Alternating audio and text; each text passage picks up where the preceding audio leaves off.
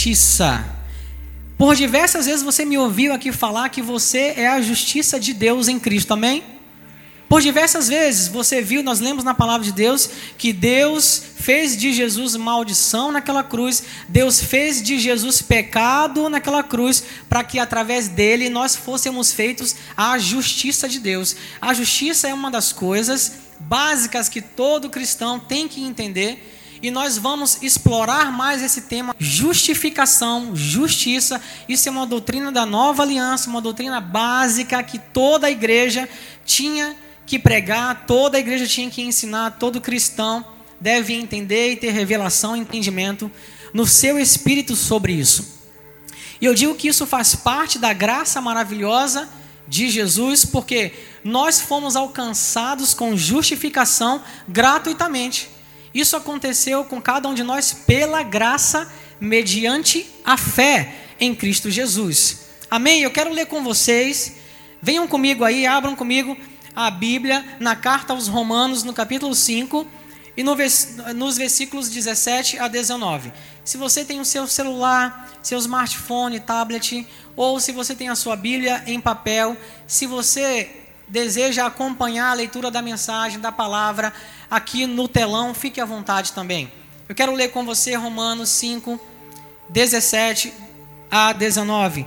Nós vamos começar então a falar sobre o dom da justiça. E eu quero que a igreja entenda, tenha revelação, entendimento e cresça na compreensão da justiça, porque isso é uma chave muito importante para você vencer. Quando você entende que você é a justiça de Deus em Cristo, e quando você entende o que é de fato ser essa justiça, o diabo perde.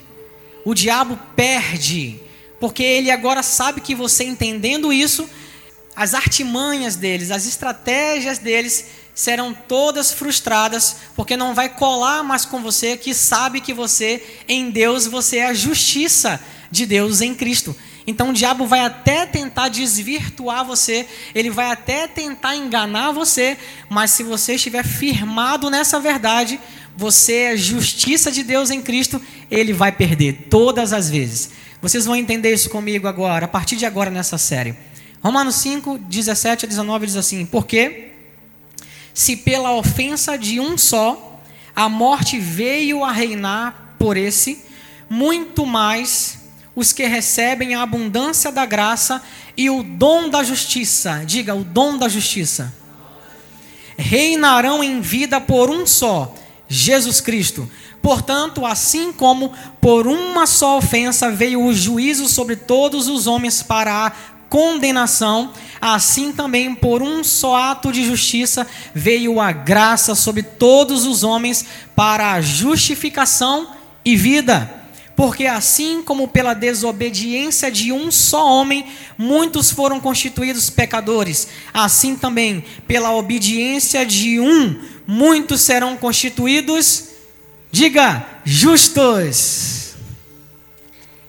Gente, esse texto de Romanos, você sabe, Romanos é uma carta que é um dos principais tratados teológicos do Novo Testamento. Os assuntos que Romanos aborda, que a carta aos Romanos aborda, são assuntos imprescindíveis para a vida cristã. E um deles é a justificação que aconteceu em Jesus. Esse texto que nós lemos aqui, ele traz para a gente a informação de suma importância para nosso entendimento de que nós fomos representados duas vezes. Você sabia disso? Nós fomos representados, nós como humanidade, nós somos representados duas vezes. Nesse texto aqui você viu que em algumas vezes nós lemos aqui porque através de uma ofensa, através da desobediência de um homem, através do, do pecado de um homem, quem é esse homem que esse texto de Romanos aqui está se referindo, que cometeu uma ofensa, que cometeu um pecado, que desobedeceu a Deus? E o fruto dessa desobediência, o fruto dessa ofensa, foi que toda a humanidade passou a ter um legado agora de desobediência, um legado de condenação, um legado de morte, de pecado, de doenças, tudo que é de ruim aconteceu e passou à humanidade, porque nós fomos representados por esse homem. Quem é esse homem que a Bíblia está falando? Isso, Adão, diga Adão. Esse homem que a Bíblia está falando aqui em Romanos é Adão. Nós fomos representados, toda a humanidade foi representada uma vez, um dia, em Adão. Adão é esse homem. É esse homem a que esse texto está se referindo por causa da ofensa de um homem, da ofensa de Adão. Pela ofensa veio a condenação. Pela desobediência desse homem, muitos se tornaram pecadores. Todos se tornaram pecadores. Essa é a condição, é a natureza do homem que está sobre o legado de Adão. E todos que nascem, todos que nascem estão sobre esse legado. Todos os que nascem estão sobre essa condição. Você pode dizer assim para mim, poxa, mas isso é injusto, pastor. Isso é injusto, foi Adão que fez? E por que, que toda a humanidade recebeu o fruto, o resultado da desobediência e da ofensa dele? Eu quero dizer uma coisa para você, eu vou te dar um exemplo para você entender que não é uma questão de ser justo ou não. A gente não controla. Vou te dar um exemplo. Não sei se você já percebeu, pelo meu sotaque, que eu não sou carioca. Alguém já percebeu isso? Embora é, Oxi, manhã, né? Já mandaram ali, oxi, manhã, né? Embora eu já estou aqui no Rio há, André me ajuda, há uns 19 anos, quase 20 anos. E, logicamente, eu já perdi muito sotaque. Quando eu cheguei aqui no Rio, era, era muito engraçado, porque vocês riam de mim, as pessoas na igreja ficavam rindo de como eu falava, e da mesma forma eu ria de vocês. Enquanto o pessoal ficava zoando que eu falava, ó, oh, gente, manhinha, ó, pai, ó, chamava manhinha, painho. E eu dava muita risada também do sotaque do pessoal, né? Vem aqui à esquerda. Eu também dava muita risada do sotaque carioca. e aí, gente, percebam que é, eu sou casado, né? É, com a André e nós temos três filhos. Me diga, meu filho teve, meus filhos tiveram algum, algum controle de nascerem carioca? Eles não são baianos, não são solteropolitanos, eu sou de Salvador, então eu sou solteropolitano e nós viemos para o Rio de Janeiro a história da gente mudou completamente e tivemos filhos aqui no Rio de Janeiro. Me diga, eles escolheram isso? É simplesmente um fato, não é, um, não é uma questão de justo ou não. É um fato. Eu saí da minha terra, na Bahia, minha história mudou completamente. Meus filhos são cariocas, mas eles não têm nenhum controle sobre isso, gente. Fruto de decisões, de escolhas que a gente fez, e eles nasceram aqui. Gostem ou não, achando legal ou não, fruto de escolhas que a gente fez. O nosso país é cheio de descendentes né, de italianos, de portugueses, pessoas que saíram dos seus países e vieram para o Brasil ou vice-versa e constituíram família aqui. E a partir daquele ponto, a história daquela família mudou. Agora, aquela família que era de origem portuguesa, agora tem filhos brasileiros. Aqueles filhos brasileiros não têm nenhum controle sobre isso. Vocês estão entendendo? O fato de Adão ter escolhido, ter feito o que fez, não é uma questão de justiça ou injustiça. Se qualquer um de nós estivéssemos lá, acredite, a gente ia fazer a mesma coisa. A gente podia fazer a mesma coisa. Não é uma questão de justiça, é uma questão que você não controla. E a Bíblia nos ensina que por conta da desobediência, da ofensa daquele homem, todos nós nos tornamos pecadores. A morte entrou, a doença entrou, o pecado entrou, o salário do pecado é a morte. O homem que foi feito perfeito, o homem que tinha plena e perfeita comunhão com Deus agora caiu. O homem morreu e ficou destituído, separado de Deus. As pessoas, elas não se tornaram pecadores porque pecaram, mas porque receberam esse legado, essa natureza adâmica. Foi um legado de Adão. Veja que não foi você, não foi a pessoa que fez algo, mas foi um ato de Adão. E esse legado, gente, é outorgado, ninguém escolhe. Não dá para escolher, não, eu não quero ficar a viver sob o legado de Adão. Isso é outorgado, é obrigatório. Nasceu, já nasce com a velha natureza, com a natureza adâmica. É assim, a Bíblia explica, é assim. Esse texto vem dizendo isso. Não é uma questão de justiça ou injustiça, é um fato que a gente não pôde controlar. Amém? Vocês estão entendendo até aqui?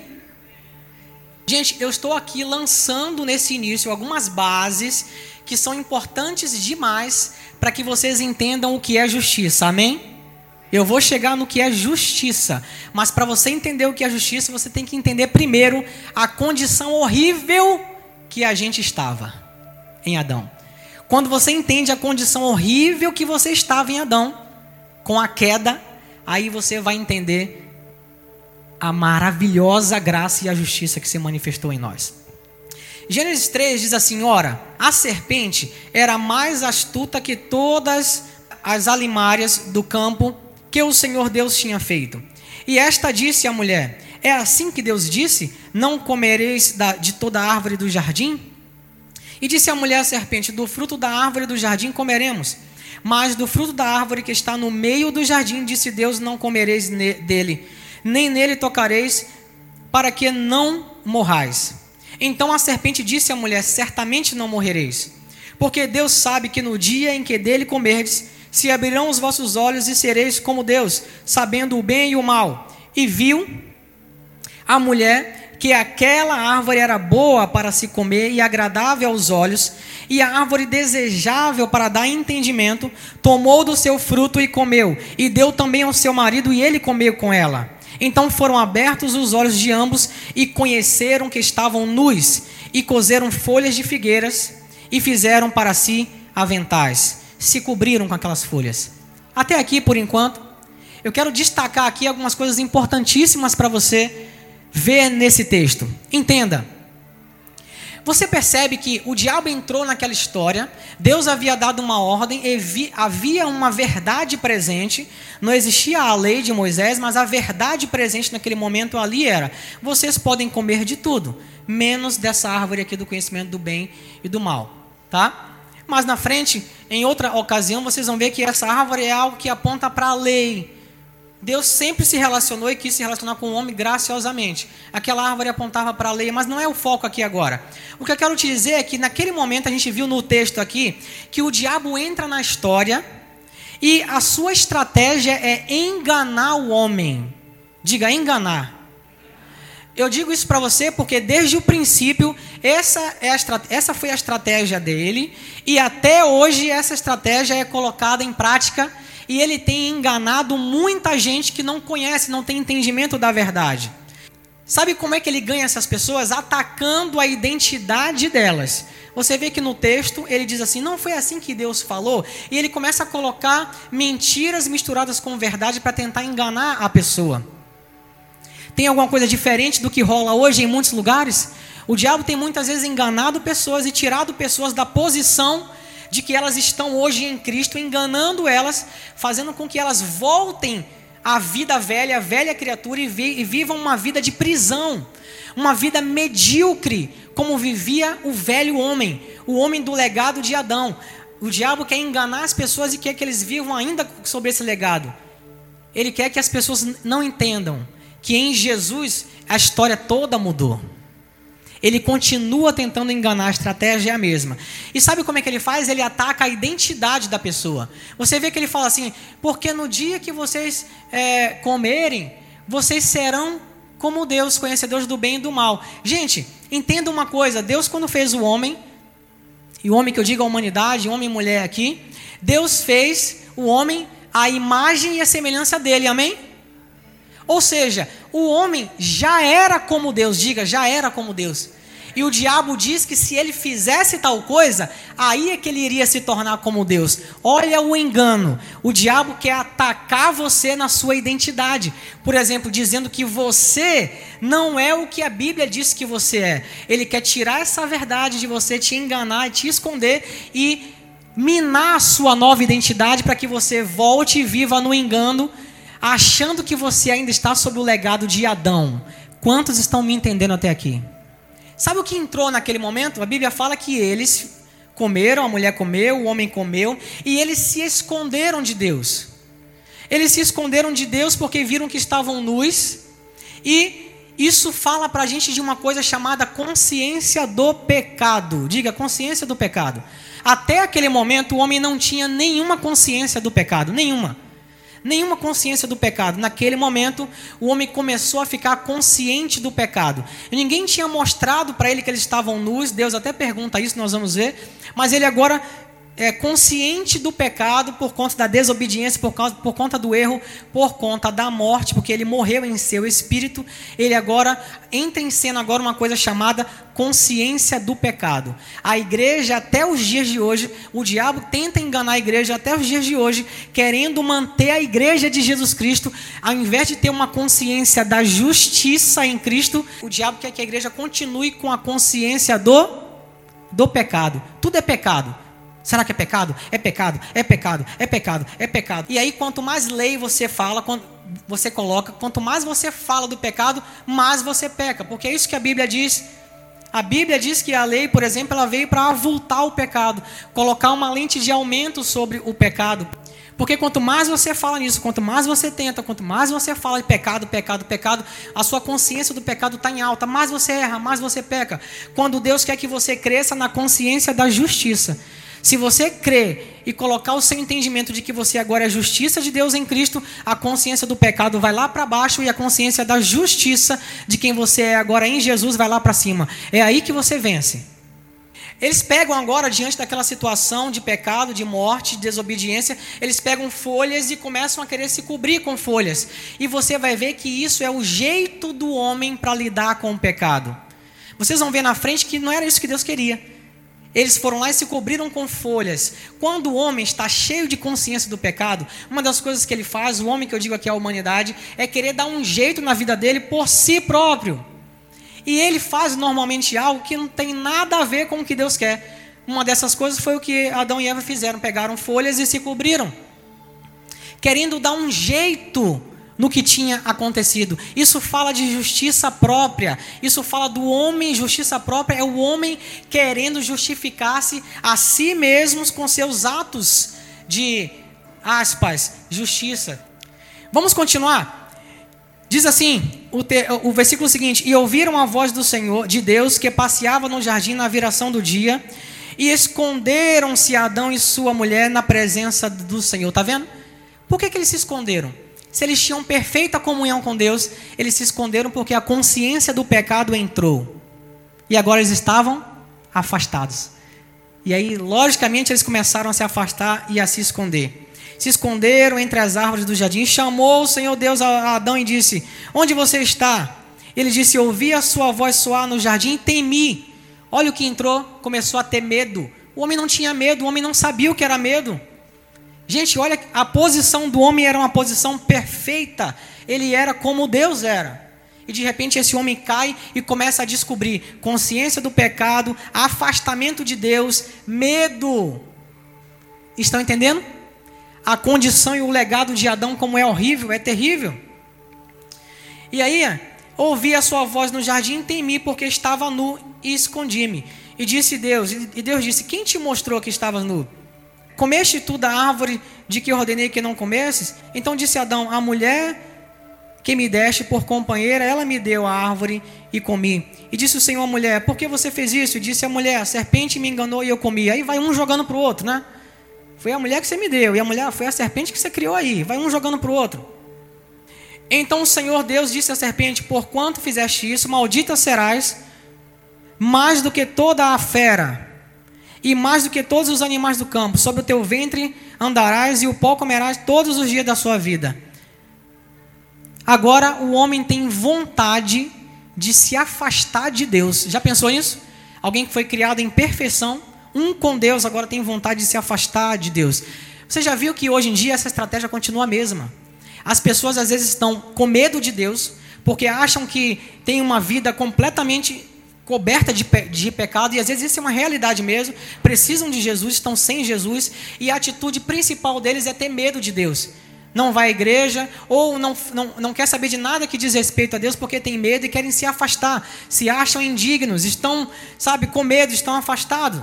O medo passa agora a, a entrar em cena. A consciência do pecado fica em, em alta, e o homem tem agora uma atitude de se esconder. Continuando o texto, diz assim: Porém, inimizade entre ti e a mulher, falando ainda com a, com a serpente, e entre a tua semente e a, e a sua semente. Esta lhe, te ferirá a cabeça, e tu lhe ferirás o calcanhar. E a mulher disse: Multiplicarei, e a mulher disse: Multiplicarei grandemente a sua dor e, e a tua conceição. Com dor darás à luz filhos, e o teu desejo será para o teu marido, e ele te dominará. E Adão disse: Porquanto destes e Adão disse: Porquanto destes ouvidos a voz da sua mulher e comeste da árvore de que eu ordenei, dizendo: Não comerás dela, maldita é a terra por causa de ti. Com dor comerás dela todos os dias da sua vida. Espinhos e cargos também te produzirá, e comerás a erva do campo, no suor do teu rosto comerás o teu pão, até que se tornes, até que tornes a terra, porque dela foste tomados, porquanto és pó, e ao pó tornarás. Olha aí o que, o que, que entrou? A morte. Deus não fez o homem para morrer mas essa atitude de ofensa, essa atitude de pecado agora deu lugar para o pecado, desobediência, consciência do pecado em alta e aí a morte. Deus já anuncia aqui, gente, Deus é tão maravilhoso e misericordioso que mesmo o homem nessa condição, ele já anuncia aqui imediatamente. Vocês sabem que Deus nunca é pego de surpresa, gente. Deus não é pego de surpresa. Imediatamente aqui ele já anuncia o plano. Quem é este descendente que iria ferir a cabeça, que iria esmagar a cabeça do diabo? Quem é esse descendente? Jesus. Deus já anuncia aqui um plano para poder salvar o homem. A dor entra em cena, a terra é amaldiçoada, os espinhos agora entram em cena, luta da vida, o esforço próprio para se alimentar agora e a morte entrando em cena. Vamos continuar? E chamou Adão o nome da sua mulher Eva, porquanto era a mãe de todos os viventes. E fez o Senhor Deus a Adão, a sua mulher.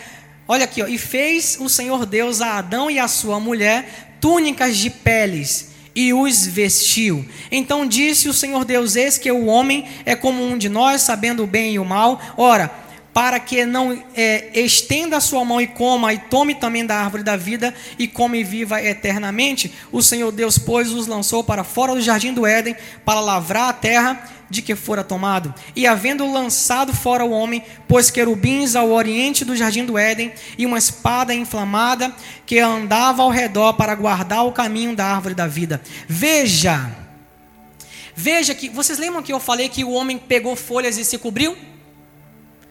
Eu disse para vocês que isso é uma, um jeito do homem querendo resolver a sua vida sem Jesus. E a prova disso é que Deus ignorou essas folhas, Deus ignorou esse, esse ato e os cobriu com quê? Com, com pele de animal. Ou seja, Deus já mostrou naquele momento para eles que aquelas figueiras, aquelas folhas que eles tinham colocado para se cobrir, não ia adiantar nada. A solução do homem para justificar-se a si mesmo não vale nada perto de Deus. E Deus então cobre ele com pele de um animal. Gente, vamos pensar: se Deus utilizou a pele de um animal para cobrir eles, o que, que houve ali? Houve um um sacrifício. Deus sacrificou um animal para poder cobrir o homem. Sabe o que isso significa? O que Deus estava querendo mostrar para o homem ali, assim como ele já tinha anunciado em Jesus a redenção, o que Deus falou ali é: eu vou, eu vou sacrificar um animal para cobrir você, para resolver o teu problema. O, o que Deus estava querendo dizer para toda a humanidade ali e mostrar para nós é que aquele animal, aquele sacrifício aponta para Jesus Cristo. Amém, gente? Vocês estão compreendendo? Sabe o que aconteceu naquela cruz? Jesus foi sacrificado e por causa do sacrifício dele, inocente, como foi aquele animal que resolveu o problema do homem, por causa do sacrifício inocente de Jesus, o nosso problema também foi resolvido. Você está em Adão ou em Jesus? Amém? Com a queda, com a desobediência, veio a consciência do pecado, veio a morte. Gente, essa, essa foi a condição do homem sobre o legado de Adão. Vocês estão entendendo? Quando eu falei aqui, para eu falar de justiça, eu preciso lançar algumas bases importantes. Vocês já sabem, mas talvez nunca prestaram atenção nos detalhes. Porque só valoriza a justiça quem sabe de onde veio. Então eu estou mostrando para você a condição horrível do homem sem Jesus, morto em seus pecados, espírito morto, consciência do pecado lá em cima, afastado, longe de Deus, perdeu a comunhão plena com Deus. O homem que fora criado em perfeita comunhão com Deus, agora se vê separado, morto em seu espírito, sem comunhão com Deus, por não mais se sentir aceito. Ele pecou, ele errou, agora tomado pelo medo. O senso de condenação e desmerecimento e inferioridade é o que domina esse homem. Gente, ainda tem muita gente assim hoje, porque não entende que foi feito justiça de Deus em Cristo. Tem gente que tem medo de Deus até hoje, tem gente que se afasta de Deus. Tem gente que tem medo do arrebatamento, tem medo se vai ser salvo ou não, porque não entende que, que foi feito justiça de Deus, porque a consciência do pecado dele está lá em cima, ele só pensa em pecado, ele só pensa em obras, ele só pensa em jeito de se cobrir, de se vestir, ele quer justificar-se a si mesmo. Esse é o legado de Adão. Esse aqui foi o retrato do homem da queda. Amém? Você está aprendendo? Quando eu disser para você que você é a justiça, você vai lembrar: caramba, eu vim de uma situação deprimente. Eu vim de uma situação horrível. Primeira carta aos Coríntios 15, 22 diz assim: Porque assim como todos morreram em Adão, assim também todos serão vivificados em Jesus. Está ali. Vocês estão vendo? 1 Coríntios está corroborando com o que Gênesis falou e com tudo isso que eu disse agora. Todos morreram em Adão. Todos morreram. É essa a situação da humanidade. Mortos em seus delitos e pecados, separados, destituídos de Deus. Esse é o legado de Adão. Mas olha o que esse texto diz: assim também serão vivificados em quem, gente? Eu disse que nós fomos representados duas vezes. A primeira vez foi em e esse legado é outorgado, ninguém escolhe, recebe e ponto. Mas também nós somos representados em Olha o que diz o texto: muito mais os que receberam a abundância da graça e o dom da justiça reinarão em vida. O texto que a gente leu de Romanos. Por um só, Jesus Cristo, por um só ato de justiça veio a graça sobre todos os homens para justificação e vida. Pela obediência de um, muitos serão constituídos justos. Justos. Justos justos, justos. Aí eu vou dizer para você, tem gente, pô, mas crer nisso é muito fácil. O religioso, quando ouve isso, gente, o religioso, o legalista, quando ouve isso, é um escândalo para ele. Sabe por quê? Porque ele tenta se justificar com o tanto que ele ora, com o tanto que ele vai ao monte, com o tanto que ele jejua. Ele acha que isso vai agradar a Deus. Ele acha que é através disso que ele vai ser aceito ou ser salvo. Mas isso não passa de folhas para se cobrir. Deus quer que você se apoie no sacrifício de Jesus e não no seu sacrifício. Vocês estão compreendendo, gente? Isso é um fato. Só que esse você pode controlar, sabia? Lembra do, do, Adão que eu, que eu falei? Você não pode controlar. Mas o fato de você ser a justiça em, em Cristo, você pode controlar. Por quê? Você tem que tomar uma decisão. Eu estou em Cristo. Se você não toma essa decisão de sair de Adão e entrar em Jesus, você vai permanecer como o velho homem, você vai permanecer sob o legado de Adão. Veja, como eu falei lá, o pecador não se tornou pecador porque pecou, mas porque recebeu essa natureza herdada de Adão. O justo, gente, olha aqui para mim, o justo não se tornou justo porque pratica obras de justiça, porque é bonzinho, porque faz caridade, porque ajuda um, ajuda o outro. Não, porque ele herdou essa natureza do próprio Deus através de Jesus. Esse é o justo. E eu não quero dizer para você que não é para você fazer boas obras, mas a Bíblia fala que nós não somos salvos ou não fomos salvos por, pelas obras, para que ninguém se glorie, inclusive, lembram disso? Mas pela graça. Mas a Bíblia fala que nós somos salvos para as boas obras. As boas obras são um fruto natural de quem foi salvo. Se você foi salvo, se você é um com Jesus, se você tem uma nova natureza, naturalmente você vai produzir boas obras, porque você é como Jesus. Aliás, a palavra cristão significa um pequeno Cristo, é um modelo de Cristo. Se você está em Jesus, naturalmente você vai praticar boas obras. Mas isso não é mais uma raiz, isso agora é um fruto. Na antiga aliança, fazer boas obras era uma raiz. Você fazia isso para ser aceito. Na nova aliança, boas obras são frutos. Você já foi aceito pelo sacrifício de Jesus. Você agora só vive como ele e está qualificado como ele para as boas obras. Veja, não tem a ver com você. Assim, a boa notícia é que assim como não teve a ver com você e você recebeu o que Adão fez, também não tem a ver com você, a não ser o fato de você ter que escolher. Você recebeu gratuitamente mediante a fé tudo que é legado de Jesus naquela cruz, tudo, tudo, tudo. Por isso que a gente costuma dizer: você é o que a Bíblia diz que você é. Você que está em Cristo. E aí eu digo para você, esse legado não é otorgado, ele é opcional. Por isso nas igrejas nós não cansamos de dizer: você quer, você deseja receber Jesus como seu Senhor e seu Salvador? É nessa hora que você que ergue a sua mão, você foi feito uma nova criatura naquela hora, naquele ato, você é justo, completamente justo diante de Deus, está em Jesus. Vocês estão entendendo? Nós lemos o texto aqui da queda, Gênesis 3, você viu quanto detalhe está embutido nesse texto? A situação horrível que o homem ficou quando decidiu em Adão pecar e desobedecer. Vocês viram? Quanta coisa ruim: morte, doenças, consciência do pecado, enfim. Agora eu quero ler com vocês Vamos ver juntos o relato da redenção em Jesus. Existem vários pontos na Bíblia, vários lugares na Bíblia que nos traz esse relato, mas eu trouxe aqui um dos que eu mais gosto, Efésios capítulo 2, que diz assim: Veja comigo. Efésios 2 diz assim: E vos vivificou, estando vós mortos em ofensas e pecados. Uh! Glória a Deus! Porque Ele não nos deixou naquela condição, Ele não nos deixou naquela situação, desde o momento do ato em que aconteceu, nós vimos aqui, Ele já falou de Jesus, Ele já tinha um plano para resgatar o homem, você foi vivificado, você sabe, você é uma nova criatura, você tem uma nova identidade, agora você é um espírito com Deus. Você sabe o que é justiça?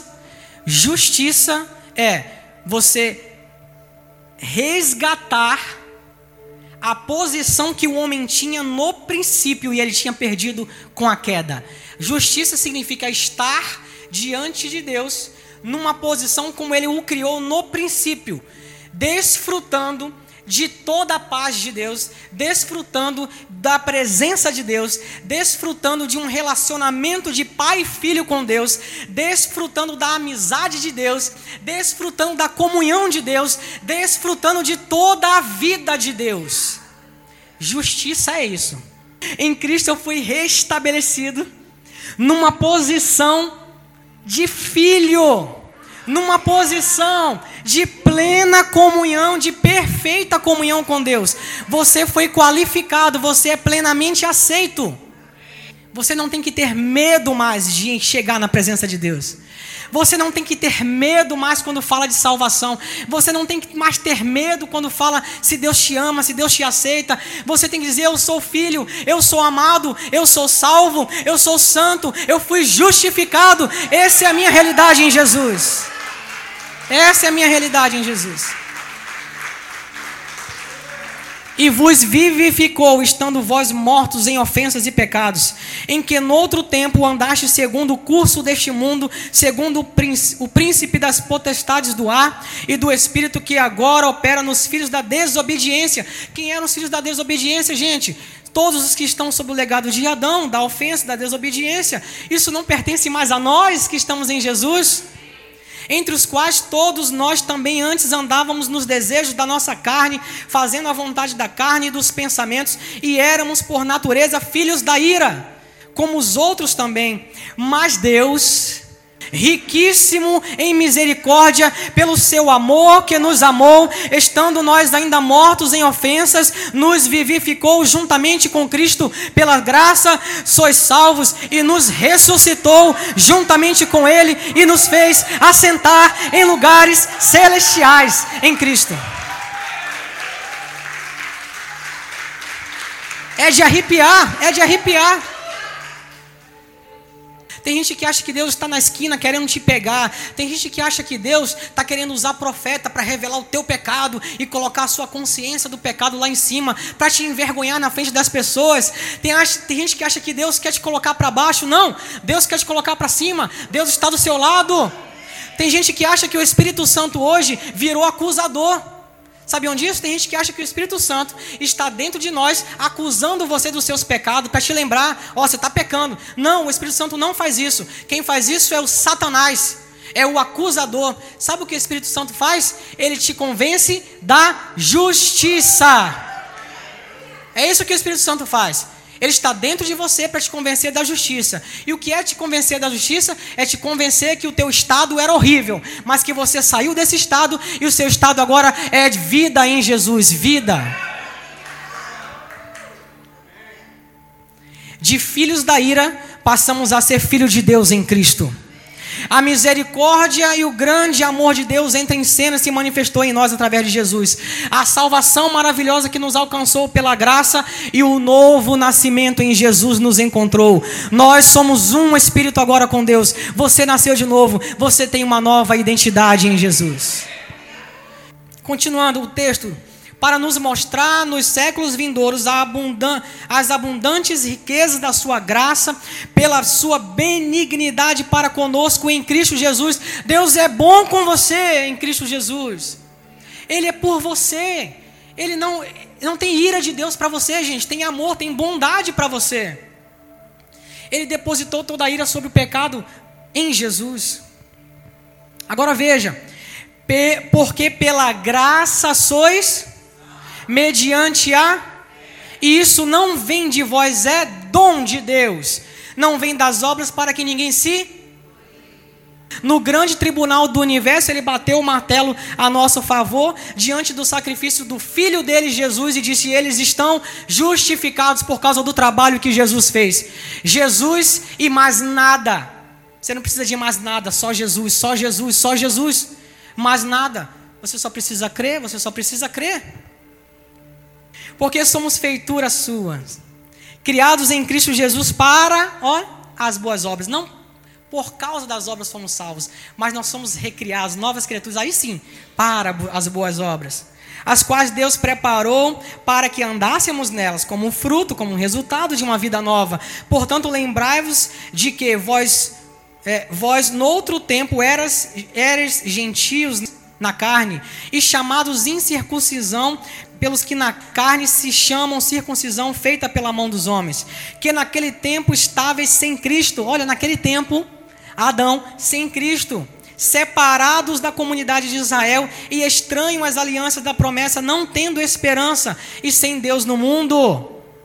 A bondade de Deus é manifesta em Jesus. O dom da salvação pela graça mediante a fé entra em cena agora. Lembra de Adão? O que, que entrava em cena? Entrou em cena a morte, entrou em cena o pecado, a consciência do pecado, entrou em cena o, uh, as doenças. Agora o que, que entra em cena? O dom da salvação, a graça mediante a fé, a salvação independente das obras. Gente, vocês conseguem entender a diferença do legado de Adão para o legado de Jesus? Se você não tomou essa decisão na sua vida, tome essa decisão hoje e queira estar em Jesus. Seguindo aqui, olha só. Mas agora, em Cristo Jesus, vós que antes andavas longe. Lembra que o homem se separou? Antes andavas longe, já pelo sangue de Cristo chegastes perto. Uhul, gente! Pelo sangue de Jesus, você que andava longe, esse é o legado de Adão, que a gente acabou de ver em detalhe Agora você, em, pelo sangue de Jesus que abriu um novo e vivo caminho, você agora chegou perto. Gente, agora você está perto de Deus. Não tem como você viver mais perto de Deus. Ninguém viveu isso na antiga aliança. Na nova aliança, Deus está morando dentro de nós, através do seu Espírito Santo. Não tem como ser mais perto do que isso.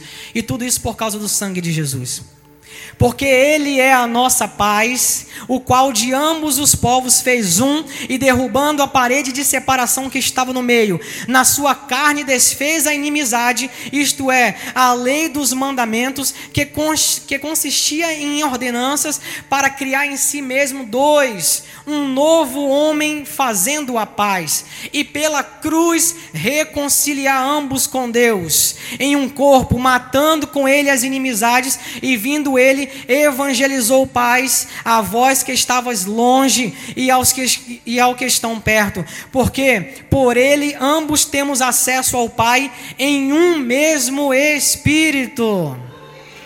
Agora nós fomos reaproximados em Deus pelo sangue de Jesus. Nós temos agora a paz com Deus e nós temos a paz de Deus. Nós temos a reconciliação. Nós temos livre acesso de novo ao Pai pelo sangue de Jesus.